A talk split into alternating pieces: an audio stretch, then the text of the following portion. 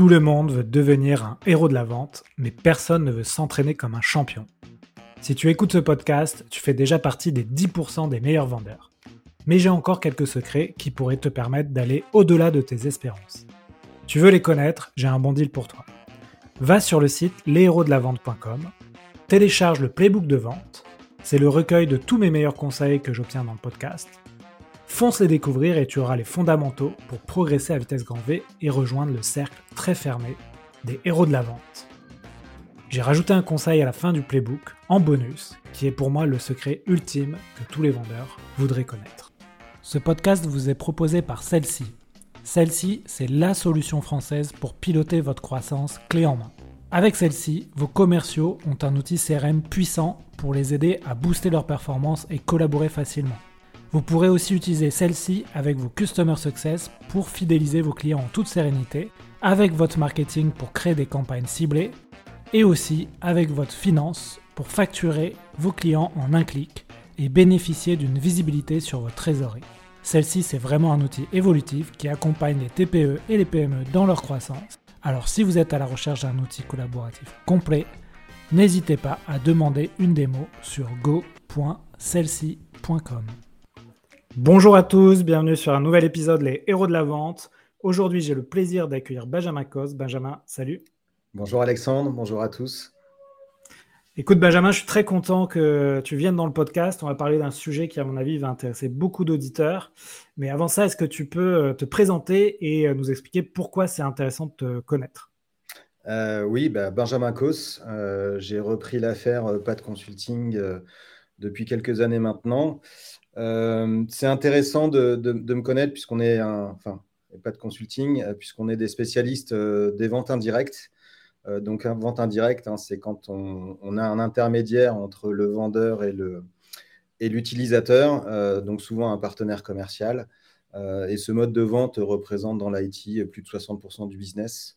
et je pense qu'on a un ratio à peu près équivalent dans le monde de l'industrie, dans le monde de la santé, et bien plus élevé dans le, dans le, dans le B2C.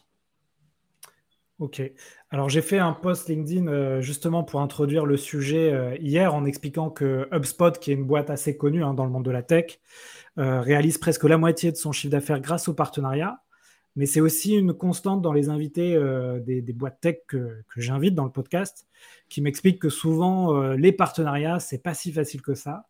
Donc ça m'intéressait de faire venir un expert du sujet et, et quelqu'un qui travaille tous les jours sur la question pour donner des tips aux auditeurs. Alors peut-être que 40 minutes de podcast, ça suffira pas, mais de toute façon, les gens peuvent te contacter après. Donc euh, ma première question, c'est euh, aujourd'hui, on va parler de la stratégie de partenariat et de vente indirecte. Première question, euh, pourquoi tu voulais aujourd'hui aborder ce sujet? Bah, Comme tu le disais, c'est un sujet qui est complexe. le ratio du marché aujourd'hui, c'est qu'on estime à 60% le taux d'échec dans les partenariats. Euh, donc, c'est effectivement une stratégie qui n'est pas forcément évidente à mettre en place. Et euh, je souhaitais saisir l'opportunité pour justement essayer de donner quelques bonnes pratiques euh, pour aider nos sociétés, à, nos éditeurs à bah, améliorer leur performance sur, sur, ce, sur ce sujet, sur ce canal de vente. Ok. Alors moi, je, dans ma tête, les partenariats, tu vas me dire si ça correspond à ça, mais c'est un peu la loi de Pareto, c'est-à-dire que 20% euh, de tes partenaires vont t'apporter 80% du chiffre d'affaires de tes partenaires. Est-ce que c'est ça ou, ou c'est pas vraiment ça? Non, c'est exactement ça. C'est le constat qu'on fait chez nos clients euh, avant notre intervention. C'est qu'ils constatent qu'effectivement, ils ont 20% euh, de, partenaires actifs, donc des partenaires qui vont réellement pousser la, pousser la solution chez, sur leur propre base installée de clients. Et ils ont 80% de partenaires qui ont une approche très opportuniste euh, donc, ne vont, pas vont pas générer de, de, nouveaux business. C'est exactement, on, retrouve vraiment cette loi de Pareto, on la retrouve vraiment chez la quasi-totalité des éditeurs euh, qui mettent en place une stratégie sans avoir une vraie méthodologie euh, et sans forcément avoir les bons outils. Ok. Donc, tu l'as dit, toi, tu es plutôt spécialisé éditeur de solutions logicielles, plutôt IT, c'est ça? Oui, 100% de nos clients sont des éditeurs de logiciels. Euh, donc on est, on est complètement dans l'IT. Euh, maintenant, notre méthodologie, elle est applicable euh, dès lors qu'on a un partenaire commercial peu importe le secteur d'activité dans lequel on se retrouve, puisqu'un partenaire qui vende, et je vais être un peu caricatural, mais qui vende des produits de santé, qui vendent des, des, boulons avec un acier particulier dans le monde de l'industrie, ou qui revendent un, ERP, euh, ses besoins restent les mêmes. Il a besoin de savoir à qui doit vendre, à qui doit proposer ce produit, euh, comment est-ce qu'il doit le vendre et euh, qu'est-ce qu'il va gagner en revendant, en revendant la chose et quels sont éventuellement les services qu'il va pouvoir proposer autour. donc toute cette méthodologie, au final, elle est parfaitement applicable à tous les secteurs d'activité. Nous, on a pris la niche de l'IT puisqu'on a une, a une certaine légitimité dans ce secteur-là. Ok. Très bien. Bah, écoute, on a préparé euh, pour les auditeurs euh, l'épisode en trois parties pour que ce soit digeste. Donc, on va commencer par la première partie. Tu voulais nous parler des, prérequis avant de lancer une stratégie de partenariat. Est-ce que, tu peux nous expliquer, on va dire, les, bonnes pratiques, les fondamentaux à avoir quand on veut réaliser du chiffre d'affaires avec des partenaires? Oui, ouais, ouais. Euh, cette notion de prérequis, elle est, elle est importante. Euh, notamment pour euh, toutes les entreprises qui sont, euh, qui sont assez jeunes et qui se posent la question de, mettre en place cette stratégie. Stratégie qui, je le rappelle, permet de, de, développer son chiffre d'affaires de façon extrêmement rapide, tout en limitant les risques et, et, qui est relativement économe à mettre en place, en tout cas par rapport aux autres stratégies d'hypercroissance, qui sont le recrutement d'une armée mexicaine de commerciaux ou qui consiste à racheter euh, son principal concurrent et, sa base de clients. Donc, il y a quelques prérequis à, respecter. En tout cas, c'est nous, c'est le constat qu'on fait et ce sont les conseils qu'on peut donner. Euh, ces prérequis, c'est avoir une certaine maturité. Euh, c'est-à-dire qu'on estime, notamment dans le cadre de l'IT, qu'il faut avoir deux à trois ans d'expérience de commercialisation de sa solution. pour une raison simple, à partir du moment où on a euh, ces deux ou trois ans d'expérience, on a le recul nécessaire pour être capable de définir ce qu'est une advert type, quels sont les bailleurs persona, euh, quel est le process euh, d'achat de nos clients, puisque toutes ces informations-là, il va falloir les partager avec ses partenaires. Ce n'est pas eux qui vont l'inventer. donc ça, c'est l'un des premiers prérequis. Le deuxième... Si, on a peut-être des, peut des boîtes jeunes ou des startups qui nous écoutent, se lancer dans des stratégies de partenariat dès la première année, c'est peut-être un défocus euh, qui n'est pas forcément conseillé. Alors, nous, on conseille. Je dis ça, parce, que, je dis ça parce que je l'ai fait, cette erreur. Effectivement, il faut savoir à qui on vend, comment on le vend, euh, quelles sont, les, quelles sont les, bonnes pratiques pour vendre, son, pour vendre sa solution. Euh, et encore une fois, un partenaire, il n'est pas là pour apprendre, il est là pour appliquer ce que vous allez, ce que vous allez lui conseiller de faire. Et si il ne génère pas de deal rapidement, il va se désengager et vous allez tomber dans les 80% euh, ou 60% d'échecs. Euh, donc, il faut avoir ce retour d'expérience pour pouvoir le partager avec son partenaire. Le deuxième prérequis, c'est le soutien de la direction générale. Euh, quand on met en place une, stratégie de vente indirecte, il faut que la DG s'approprie cette, cette, stratégie parce qu'elle va souvent avoir à faire des arbitrages entre les ventes directes, entre les ventes indirectes. Elle va devoir allouer des budgets pour financer le développement euh, de la RD, des ventes directes, des ventes indirectes. Et si on n'a pas le soutien de la DG, ces arbitrages n'iront jamais vers les partenaires, puisque sur du très court terme, le volume de marge est un peu moins important euh, que, vers les, ventes directes. Euh, donc, il faut avoir le soutien de la DG. C'est le, le second prérequis. Il y en a d'autres. Euh, il faut trouver la bonne cohérence entre son offre, euh, les marchés qu'on veut adresser, les partenaires avec lesquels on va travailler et les clients euh, qu'on va souhaiter adresser. Il faut trouver une cohérence entre ces éléments-là et c'est là où on retrouve cette exigence de, niveau de maturité.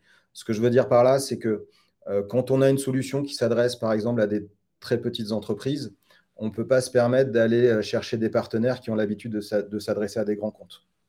Euh, mais l'inverse est vrai aussi.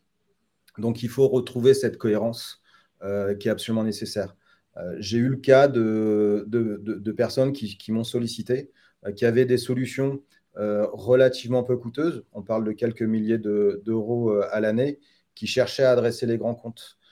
Donc ils voulaient s'appuyer sur les grands intégrateurs qu'on connaît tous sauf que leur solution, en fait, leur permettait pas d'être dans les radars de ces intégrateurs. donc, ces intégrateurs n'auraient pas travaillé la solution, ne l'auraient pas poussée vers leur, vers leurs clients, puisqu'elle était complètement indolore, elle n'aurait aucun impact sur leur chiffre d'affaires global. Donc, on aurait été dans un, dans un cas d'échec. Donc, cette notion de cohérence, elle est, elle est importante. Euh, et puis, euh, il faut être organisé, il faut être rigoureux, il faut être patient, euh, puisqu'on met un intermédiaire entre le client et, soi. donc, il faut amener sa rigueur, il faut amener son organisation, il faut amener sa patience au partenaire pour entrer dans un, dans un cas de succès. J'avais invité Maria Vantienem de 360 Learning qui me disait finalement, elle, elle était désormais responsable du pôle partenariat et il comprenait qu'il fallait passer plus de temps dans l'onboarding des partenaires que dans l'onboarding de certains collaborateurs parce qu'en fait, euh, ça ne va pas être des salariés qui vont être en poste que vous allez avoir tous les jours.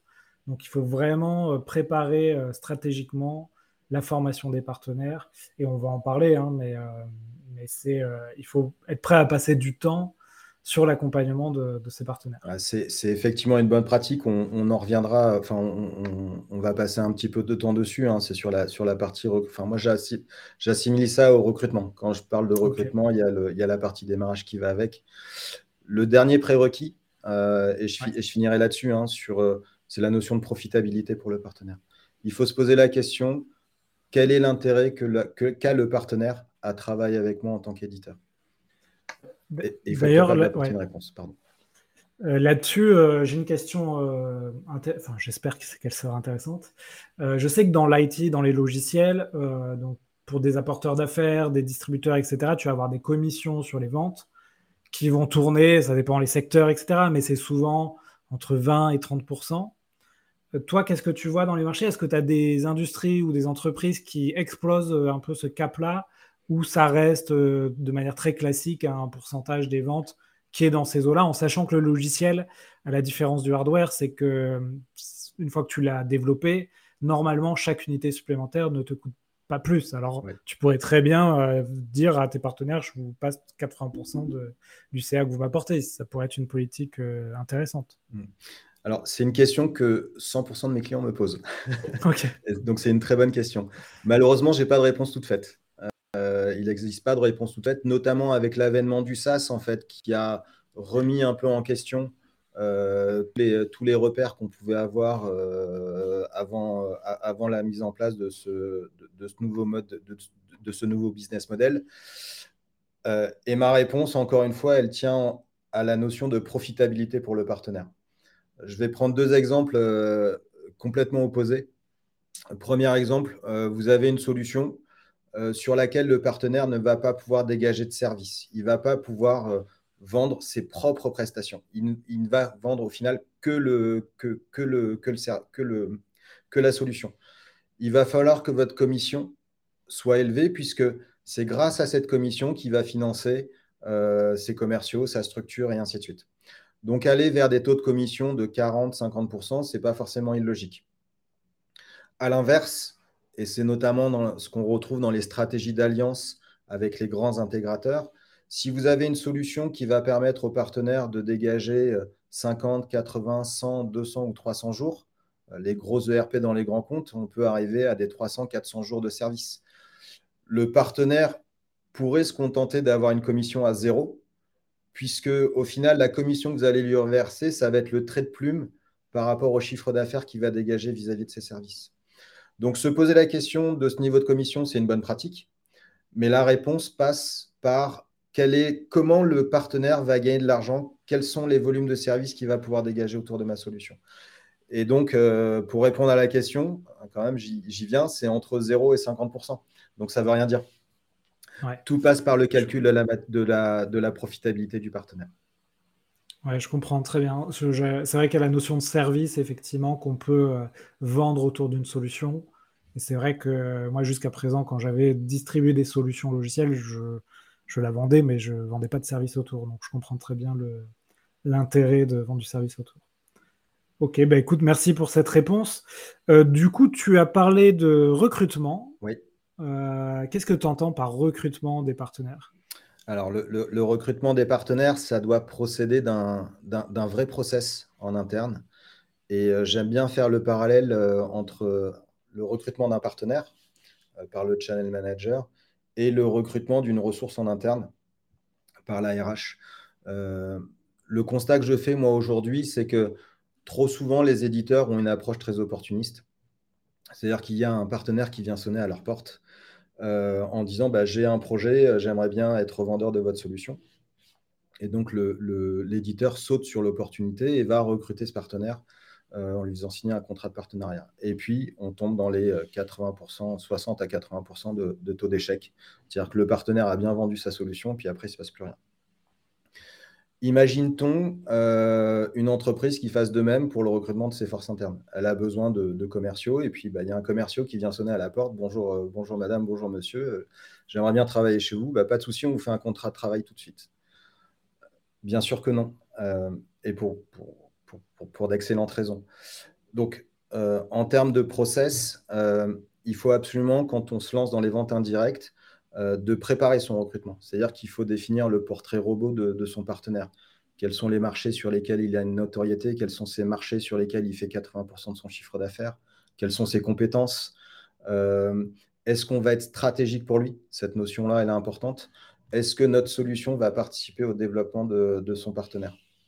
Et déjà, quand vous vous posez ces questions-là, on se dit effectivement, euh, le recrutement, cette démarche, ça, ça, ça, ça fait partie d'une démarche qui est structurée, en tout cas qui doit l'être. Euh, et peu de, pas suffisamment de partenaires, d'éditeurs en tout cas, ont, cette démarche. D'accord. Est-ce que tu es adepte d'aller chercher, euh, enfin, en tout cas, ce que tu vois dans les clients que tu accompagnes, d'aller chercher un grand nombre de partenaires, un petit nombre de partenaires, euh, en moyenne, est-ce que ce que tu vois dans les boîtes IT, tu vois de tout ou c'est en général enfin, Qu'est-ce que tu peux nous donner bonnes pratiques ou les erreurs à éviter là-dessus? Ouais, alors pour moi, la bonne pratique, c'est qu'il faut recruter peu. Euh, il faut recruter peu. Euh, c'est pas forcément antinomique avec, euh, avec le fait d'être extrêmement ambitieux en termes de développement. Euh, pourquoi est-ce qu'il faut recruter peu? Tout simplement parce que bah, vos ressources ne sont pas limitées. et donc en, recruter peu, en recrutant peu, on va pouvoir focaliser ses ressources sur quelques partenaires et pas sur, euh, et pas sur un nombre important. Donc, on va vraiment pouvoir les accompagner. Euh, en recrutant peu, on va en plus de ça éviter que les partenaires soient en concurrence les uns avec les autres, ce qui est plutôt une bonne pratique. parce que pour les channel managers qui ont eu à gérer les cas de figure où on avait deux ou trois partenaires qui se bataillaient sur un, sur un même projet, c'est des solutions qu'il faut absolument éviter et qui ne sont, qui sont pas agréables à gérer. Euh, mais recruter peu, ça veut dire qu'il faut recruter bien si on veut tenir ses ambitions en termes de, développement. Et recruter bien, c'est être sélectif. Euh, c'est-à-dire qu'il faut se préparer à dire à un partenaire qu'on ne travaillera pas avec lui. Ça veut dire qu'il va falloir aller chercher des partenaires qui vont considérer votre solution comme euh, un élément contributeur à leur propre développement. Cette notion-là, elle est vraiment importante. Il va falloir aller trouver des partenaires qui vont être prêts à s'engager, à mettre les moyens pour développer le business avec votre solution. Euh, donc, recrutez peu, mais recrutez bien. Et exactement comme on le fait, encore une fois, quand on cherche à recruter une ressource en interne. Euh, on, va avoir 5, 6, 7 propositions, euh, puis on va en retenir qu'une seule. Avec dans le cadre des ventes indirectes et avec des partenaires commerciaux, il faut avoir exactement la, même approche. nous, c'est ce qu'on appelle chez, PAD une approche par champion. C'est-à-dire qu'on va on va. Oui, pardon.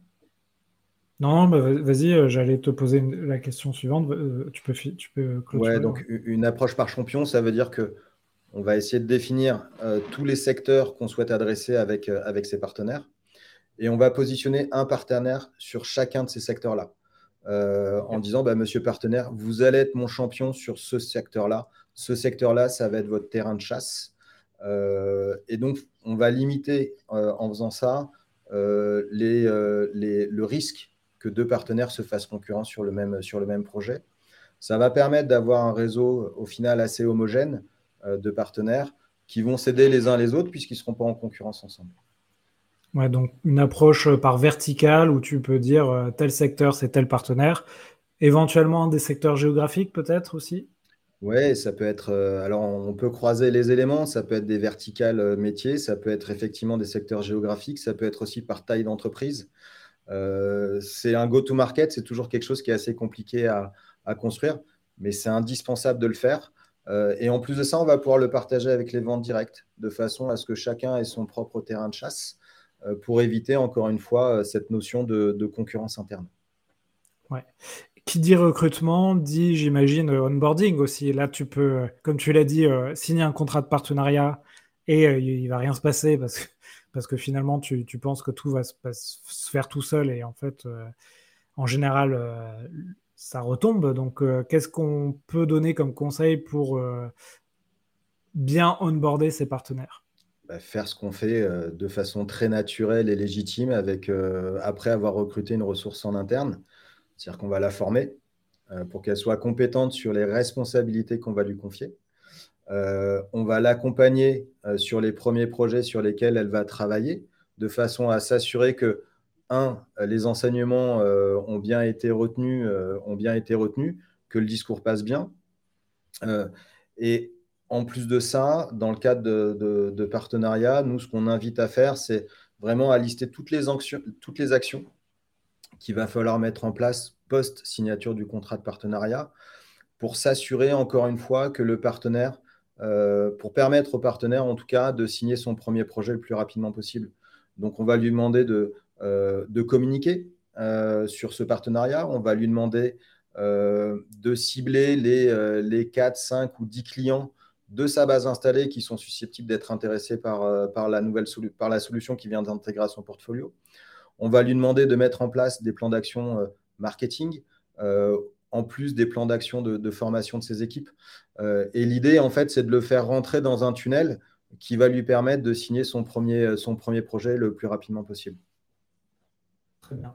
Donc, ça, me permet de, faire la transition justement sur l'animation du partenariat, là aussi, c'est un grand classique. Euh, on signe des partenariats comme on signe des clients. Et en fait, euh, on les laisse un peu se débrouiller. Et, euh, on sent bah, que, peu de choses se passent. Donc là, ma question, ça va être comment tu, animes tes partenariats? Quelles sont là aussi les, bonnes pratiques? Alors, c'est une Très bonne question. Euh, et moi, ce que j'invite les channel managers à faire, c'est de se positionner au final vis-à-vis de leurs partenaires comme un, comme, un comme un bizdev et comme un directeur commercial. Comme un bizdev en leur donnant des leads. Euh, un partenaire, c'est ce qu'il attend de l'éditeur, il ne faut pas se leurrer. et ça va fluidifier la relation. Il faut que l'éditeur arrive à générer des leads pour, son partenaire. Moyennant quoi, euh, il faut respecter la règle du 1 pour 1. C'est une autre bonne pratique. C'est-à-dire qu'on donne des leads aux partenaires qui génèrent des leads par eux-mêmes. Ça, c'est pour le côté euh, positionnement BizDev. Le deuxième, se positionner comme un directeur commercial, ça veut dire quoi? Bah, Ça veut dire que tous les mois, on va faire une revue pipe avec chacun de ses partenaires. Euh, on va reprendre la liste de tous les projets sur lesquels ils travaillent, quelles sont les actions qui ont été menées sur chacun de ces projets? Et quelles sont les actions qui doivent être menées euh, sur les prochaines semaines euh, pour obtenir la signature du client? Donc ça, c'est tous les mois. Tous les... Oui. Ouais, J'allais te poser la question. Euh, moi, j'ai donc là aussi, j'ai été distributeur de logiciels, j'ai eu moi-même des, partenaires, j'ai eu des apporteurs d'affaires. Et là, dernièrement, j'ai fait un partenariat avec Aircall où je, je suis apporteur d'affaires pour eux. Et ils m'ont fait passer par un outil qui s'appelle Partner Stack, qui permet un peu de suivre, d'avoir un dashboard sur tout ce que tu dis, euh, de voir les clients que tu as, tu as transmis à Aircall et de voir l'avancée aussi du deal. En termes d'outils, euh, qu'est-ce que, est-ce que tu peux là aussi donner un peu des, choses euh, qui peuvent intéresser les auditeurs? Le, le, PRM, aujourd'hui, il y a de plus en plus de solutions de PRM qui, qui, sont sur le marché. Il y a différents, différents acteurs qui se positionnent là-dessus. Euh, c'est effectivement des outils qui sont très très intéressants euh, pour suivre ses partenaires, euh, à la fois les partenaires actifs avec lesquels on va faire la lead registration, où on va justement suivre tout le process de formation et autres. Donc, c'est des outils qui sont indispensables pour les partenaires actifs. Et ces outils vont permettre également de gérer les partenaires inactifs en les laissant autonomes sur leurs responsabilités. Et ça va permettre au channel manager, au final, de, d'investir tout son temps sur les partenaires avec du potentiel et de dégager et, de, ne pas s'occuper de tous ces partenaires qui ne font pas nécessairement le job et qui pourtant sont, sont assez chronophages. D'accord, ouais. Donc, quand on disait, par exemple, on a 80% de partenaires qui, qui sont passifs, 20% qui sont très actifs, on peut quand même euh, fournir euh, via des outils PRM euh, aux partenaires passifs des éléments et s'ils nous envoient des leads, très bien. Mais par contre, tout ce que tu as dit, c'est-à-dire le suivi mensuel du pipe, etc., là, c'est vraiment le faire sur les partenaires clés qui sont actifs, qui envoient des leads et qui arrivent à générer du CA. Oui, ouais, ouais. Il y a un autre élément, enfin deux autres éléments qu'il faut, qu'il faut également s'astreindre à, appliquer. c'est faire des revues trimestrielles en, essayant d'embarquer euh, le marketing euh, et les services du partenaire dans ces, euh, dans ces réunions trimestrielles. L'idée, c'est de, de pousser le partenaire à mettre en place les plans d'action qui vont lui permettre de générer les leads et, et, les, et les signatures conformément aux engagements qui ont été pris. lors du business plan, et le business plan annuel, c'est la troisième bonne pratique en termes de développement. Chaque année, l'idée, c'est de se mettre autour de la table avec la direction générale du partenaire et sa propre direction générale euh, et de se mettre d'accord sur euh, bah, les éléments traditionnels d'un business plan, c'est-à-dire quels sont les objectifs en termes de vente, quels sont les objectifs en termes de lead, quels sont les moyens qui vont être mis sur la table par le partenaire et par l'éditeur pour atteindre ces objectifs, quel va être le plan de formation? Euh, tous ces éléments-là, il, faut, euh, euh, les consigner chaque année dans un business plan. Et ça va être un outil extrêmement utile pour le channel manager, le levier qu'il va pouvoir utiliser au quotidien pour essayer de pousser son, son, partenaire à développer son business conformément aux engagements de, sa DG. D'accord. Est-ce que parfois tu n'as pas des objections, soit de tes clients, soit des partenaires de tes clients, euh, qui vont te dire euh, oulala, faire un suivi mensuel, un suivi trimestriel, un un plan annuel, c'est un peu lourd. Euh, on a d'autres activités, on n'a pas que votre solution à distribuer. Est-ce que tu as cette objection Comment tu la traites? Alors, on a systématiquement cette objection, mais ça veut dire que le partenaire ne vous considère pas comme quelqu'un de stratégique pour son propre développement. Et c'est là où il faut se poser une question, la question de savoir si euh, ce partenaire euh, est, un bon parti sur lequel parier ou pas. Si un partenaire vous considère comme stratégique parce que vous allez lui permettre euh, d'aller adresser un nouveau marché, parce que vous allez lui permettre de faire les 10-15% d'upsell sur sa base installée, il n'aura pas de difficulté à mettre les moyens pour pousser votre solution. S'il vous dit euh, non, mais on ne va pas se voir tous les mois euh, parce que euh, j'ai d'autres chats à fouetter, ça veut dire que vous allez être dans le 20e, 30e fournisseur à son catalogue qui vous considère absolument pas comme quelqu'un de stratégique. Et donc, il va avoir une approche opportuniste vis-à-vis de vous. La question qu'il faut se poser à ce moment-là, c'est est-ce que l'exclusivité de fait que je lui ai proposée sur, le marché, sur son marché, est-ce que c'est une erreur ou, ou est-ce que je n'ai pas intérêt à aller chercher un autre partenaire qui va adresser le même marché et qui, lui, va me considérer comme stratégique pour son propre développement.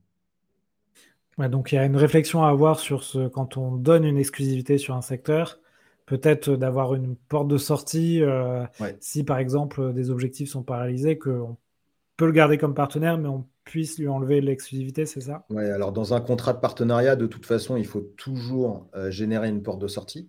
Euh, d'un point de vue juridique, c'est une bonne pratique. Après, dans la gestion du partenaire, il faut quand même lui donner les chances.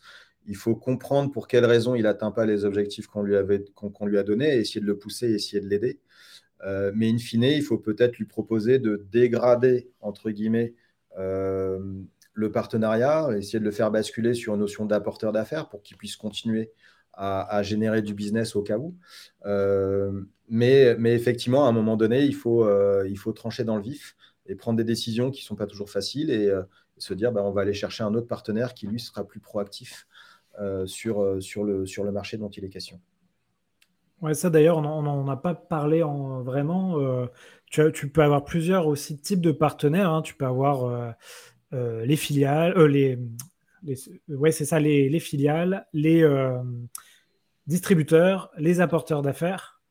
Tu... Et là aussi, à chaque fois avec des commissionnements différents Qu'est-ce que tu peux nous dire là-dessus? Est-ce que tu as des, choses à nous apporter Alors pour nous, on a, on a le, premier, la première typologie de partenariat, c'est effectivement c'est l'apporteur d'affaires, c'est l'apport d'affaires. Donc ça, c'est quelque chose qui est assez simple à mettre en place. et c'est assez simple parce qu'au final, le partenaire va prendre très peu d'engagement vis-à-vis de l'éditeur. Donc, euh, et ses responsabilités dans le cycle de vie de la solution seront relativement limitées. Euh, donc, c'est quelque chose qu'on fait de façon très, très naturelle, et les vendeurs directs, les premiers d'ailleurs. Euh, ensuite, et c'est là où ça score, c'est quand on veut aller vers le deuxième stade. donc, c'est plutôt le COSEL, la notion d'alliance. C'est-à-dire que le partenaire et l'éditeur vont se présenter de front chez le, chez le client final. L'éditeur va vendre sa licence, le partenaire va vendre ses propres services. Euh, ça, c'est le deuxième stade, euh, qui est déjà un peu plus facile, puisqu'au final, euh, on, conserve toute la partie avant-vente en interne. Le troisième stade, c'est la partie revente, où là, on va aller chercher des partenaires qui vont être autonomes sur tout le cycle de vie de la solution, de l'avant-vente jusqu'à l'après-vente et au suivi de la satisfaction client. Et le dernier stade, c'est le stade ultime, c'est la marque blanche, où votre solution va être embarquée euh, de façon naturelle dans les prestations de services du client. Alors, c'est souvent avec des, éditeurs ou euh, des, éditeurs qui ont des solutions euh, plus complexes, plus larges. Ok, donc on pourrait dire marque blanche, stade ultime, ensuite distributeur quand la personne vend la solution toute seule, et l'alliance, le stade juste après, comment tu pourrais l'appeler? C'est l'alliance ou le COSEL. Ok, l'alliance ou le COSEL, et ensuite apporteur Exactement. Et en fait, à chaque typologie de partenariat, on va retrouver des, euh, profils de partenaires euh, bien identifiés. Euh, donc typiquement, la marque blanche dans le domaine de l'IT, on va avoir essentiellement affaire à des éditeurs, naturellement. Sur les distributeurs, on va avoir affaire à des revendeurs à valeur ajoutée, ce qu'on appelle des VAR communément dans notre secteur d'activité. Et puis sur l'Alliance et le COSEL, on va plutôt s'attacher à travailler avec des intégrateurs. donc des ESN, les, les fameuses SS2I. Euh, qu'on connaît tous. Et tu peux me, me, redire ce que c'est des revendeurs à valeur ajoutée euh, C'est quel type d'entreprise? Ça, c'est typiquement les, euh, les, entreprises qui revendent les serveurs auprès des PME. qui revendent les petits ERP, alors petits c'est pas péjoratif, hein, mais qui revendent les ERP, les solutions de, de phonie. ce sont des gens qui adressent généralement des PME des gens qui travaillent avec des, sociétés comme Sage, par exemple, euh, là où les intégrateurs, parce que des ESN pour reprendre la, dénomination officielle, on va parler plutôt de, sociétés comme Capgemini, comme Accenture, par exemple. Ok, très clair. Très clair. Et c'est là où je reviens sur la notion de cohérence entre son offre, son marché, la typologie de partenaires et les typologies de partenariat. Tout à fait. C'est vrai que moi, par exemple, quand j'ai lancé euh, euh, ma petite startup de logiciel, euh, je connaissais pas, enfin, je connaissais les partenariats, mais je connaissais pas tous ces euh, différents types de partenaires et je tirais un peu à vue, comme tu dis, je, fonctionnais par opportunité et je pouvais demander des partenariats avec des boîtes qui étaient parfois trop grosses, trop petites. Et bon, au final, j'ai quand même réussi à trouver des partenaires, mais c'était un peu dans le dur, tu vois. C'était un peu en lançant un filet de pêche et en espérant que, que j'ai les bons poissons qui, qui, qui arrivent, quoi. Oui, mais c'est là où nous, on conseille vraiment d'avoir une démarche vraiment structurée.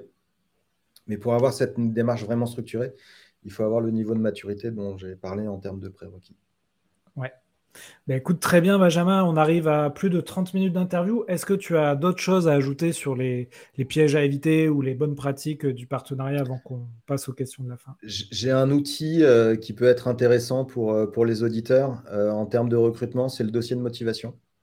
Euh, j'invite en fait, quand vous êtes en train de, recruter un partenaire, euh, de lui proposer de remplir un dossier de motivation où en fait vous allez euh, formaliser toutes les questions qu'un partenaire devrait se poser pour savoir si oui ou non l'opportunité que vous lui proposez va vraiment lui permettre de développer son business. À première vue, ça peut paraître intrusif, mais au final, c'est extrêmement structurant et c'est une vraie aide pour le partenaire afin qu'il prenne la bonne décision. Et encore une fois, euh, prendre une décision négative, c'est pas forcément. Euh, euh, ça peut être une belle opportunité pour vous. Ok, dossier de motivation à faire remplir à son partenaire. Et là, c'est plus pour qualifier en fait là, donc la motivation du partenaire. C'est un outil qui va permettre au channel manager d'être sélectif dans, son, dans son recrutement. Et c'est d'autant plus facile d'utiliser cet outil euh, qu'on aura bien mis en avant en phase de recrutement et de présentation de sa société les espérances de gains pour le partenaire. Encore une fois, je reviens sur cette notion de profitabilité qui est essentielle et qui est extrêmement mal abordée par euh, la plupart des éditeurs. Ok. Et juste, euh, j'imagine, ça dépend, tu vas me dire que ça dépend de la taille des entreprises, de, la typologie, etc. Mais quand on a dit il faut sélectionner bien mais peu de partenaires, est-ce que tu as des chiffres un peu, des, fourchettes de dire combien de partenaires, euh, on va dire euh, ambassadeurs, euh, on, peut, on peut imaginer? Sans compter les partenaires passifs dont on a parlé, les 80% de partenaires. Bah, tout va dépendre de la taille de son marché. tout va dépendre de la taille de son marché. Donc, je n'ai pas, de, pas, de, pas de chiffres à donner. On peut avoir des, des sociétés qui vont extrêmement performer avec une quinzaine de partenaires et d'autres qui vont avoir besoin d'une centaine. Tout dépend des marchés qu'elles souhaitent adresser. Alors, encore une fois, on peut parler de pays, euh, puisque quand on veut développer à l'international, les partenariats, les ventes indirectes sont, euh, sont, sont, euh, une excellente opportunité. mais si on adresse un marché qui est assez étroit, au final, on peut arriver à, très bien performer avec cinq, partenaires. Donc, je n'ai pas, de, pas, pas de ratio. Ce qu'on a l'habitude de dire, c'est qu'en règle générale, un, channel manager, il a entre 10 et 15, 15 partenaires actifs euh, dans son portefeuille. Euh, après, si on, est, si on travaille avec un, un, éditeur leader sur les ERP euh, destinés aux grands comptes, il va avoir un partenaire à gérer. C'est ça, surtout si on considère le partenaire comme un, presque un collaborateur de l'entreprise. C'est comme dans le management. Hein. Au bout de 10 personnes à manager, ça devient compliqué. Donc, Exactement. Ok. Ben, écoute, merci beaucoup. si ça te convient, on va passer aux questions de la fin. Alors, j'ai changé un peu mes questions là dernièrement, donc tu les as pas forcément. Euh, donc, c'est des questions euh, qui sont moins sur les outils ou moins sur le contenu. Je voulais te, demander si dernièrement il y avait un, apprentissage, euh, quelque chose sur lequel tu as passé beaucoup de temps et que tu me conseillerais d'éviter. C'est une excellente question. Parce que je suis paresseux, j'ai pas envie de travailler sur quelque chose qui fonctionne pas. Euh, je pense qu'il faut. Euh, alors, j'ai pas de, j'ai pas de réponse toute faite à ça, mais euh, je pense qu'il faut regarder les gens qui réussissent et s'inspirer de ce qu'ils ont fait, tout simplement. Ok. Donc, il n'y a, pas, a pas un outil sur lequel tu as passé beaucoup de temps ou un projet et, où c'était finalement une erreur, non? Il n'y a pas quelque chose qui te vient en, tête? ah, en termes d'outils ou de projets, euh, non, pas nécessairement. Après, ça va être plutôt des attitudes. Euh, je pense qu'il faut être capable d'être curieux, euh, d'ouvrir ses chakras, pour, pour reprendre une expression bien connue. et encore une fois, de s'inspirer des gens qui ont, qui, ont, qui ont réussi et essayer de comprendre bah, comment, comment, comment ils ont fait pour, pour atteindre leurs objectifs beaucoup plus rapidement que soi. Euh, donc, si on revient sur les, sur les partenariats, euh, c'est des sociétés, encore une fois, qui ont une approche qui est extrêmement structurée, rigoureuse, avec une belle proposition de valeur euh, et qui ont pris le temps, au final, de réfléchir, de se structurer pour, pour y arriver. Et est-ce que tu peux nous donner quelques noms de sociétés qui ont une stratégie de partenariat qui réussit? Alors, il y, a, quelques clients qu'on a accompagnés, des gens comme Quable, des gens comme Akeneo, des gens comme Woodrive, euh, Quadient, euh, iAdvise. Euh, il y en a d'autres qu'on n'a qu'on a, qu'on n'a pas accompagnés, notamment dans le, domaine, dans le domaine de la cybersécurité. Vadesecure, par exemple, a réussi à développer un, un, très très beau réseau de distributeurs de façon assez rapide, avec, puis ils ont de très très bons résultats. Très bien. Bah, écoute, ça, ça nous permet de peut-être d'aller voir ces sociétés et voir comment elles opèrent avec des distributeurs, des apporteurs d'affaires. Très bien. En termes de compétences, est-ce qu'il y a une compétence aujourd'hui que tu n'as pas, que tu rêverais d'avoir? Oui, je suis toujours en admiration devant, euh, devant des gens qui sont capables de rentrer dans une soirée en connaissant personne et qui ressortent de là deux heures après en ayant, euh, en ayant pu échanger avec tout le monde. Ça, c'est quelque chose que j'adorerais savoir faire. Ok. Très bien, bah, écoute. Euh, Mais c'est pas forcément incompatible avec, euh, avec un job de commercial ou de channel manager, heureusement. Oui, le commercial euh, traditionnel qui a la tchatch, on voit bien que aujourd'hui c'est plus c'est, plus une caricature qu'autre chose, hein, dans, notamment dans ces domaines d'IT et de, mm. tech. Est-ce que tu as un outil qui te change la vie? Euh, je suis en train de le chercher. je suis en train de le chercher pour mon utilisation personnelle, euh, notamment pour les, pour, pour les prestations clients. Euh, quand on accompagne nos clients, aujourd'hui, on, utilise un formulaire sous Excel et je cherche un outil pour le remplacer. Donc, je, lance le, je lance une ligne. Si, si vous connaissez un outil qui permet de remplacer des gros fichiers Excel, je suis très preneur. Ouais, bah t'as, je sais pas si tu le connais, tu as Airtable qui essaye de réinventer un peu l'Excel, tu as Notion qui est pas vraiment Excel mais qui permet de faire d'autres choses. Je sais pas si. Ouais, si, si, c'est des, des, des, Alors le, premier je connaissais pas. Euh, Notion je connais mais il répond pas, il répond pas à mon besoin. Euh, j'ai essayé de regarder ce que ça pouvait faire, des, solutions comme Tableau également euh, ou d'autres, mais j'ai pas, j'ai pas trouvé malheureusement. Ok. Ben écoute, euh, peut-être Airtable, ça peut peut-être euh, correspondre, il faudra que tu testes. Dernière question, qui euh, inviterais-tu sur le podcast?